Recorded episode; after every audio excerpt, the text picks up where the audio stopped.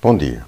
Hoje eu queria falar sobre um episódio narrado na Odisseia pelo escritor Homero, em que descreve um estratagema muito interessante utilizado pelos gregos na guerra contra os troianos. De acordo com a Odisseia, na sequência de um rapto de um, da esposa de um rei grego, os gregos terão invadido o território que hoje é a Turquia e cercado a cidade de Troia.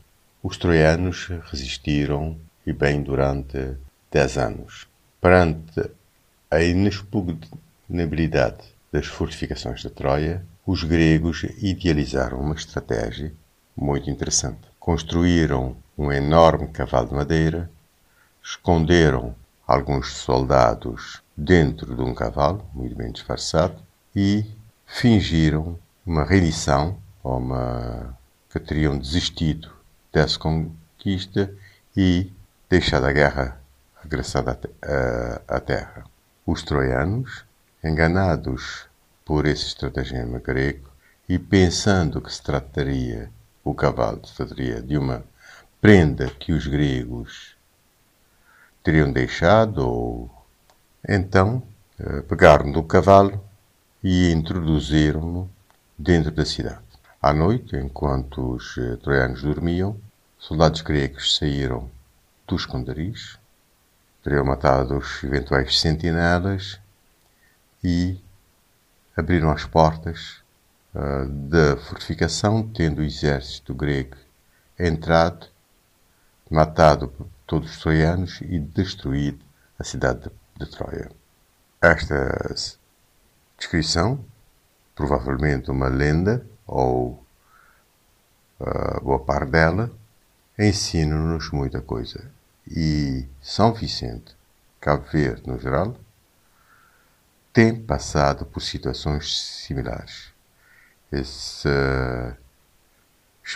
essa, isto é, tem se comportado praticamente como os troianos e têm, têm sido muito facilmente enganados.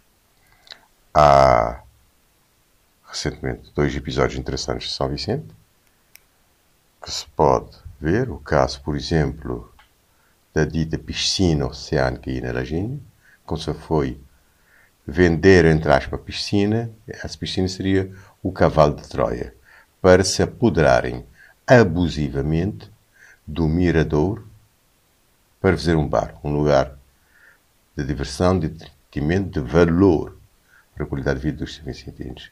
Atualmente, tentam as mesmas estratégias do cavalo de Troia, com a questão da, da matiota, para impingir, meter numa zona domínio público, na orla marítima, o que tentam fazer o que a Constituição proíbe fazer vilas, cinco vivendas turísticas, junto a uma das praias mais históricas de São Vicente.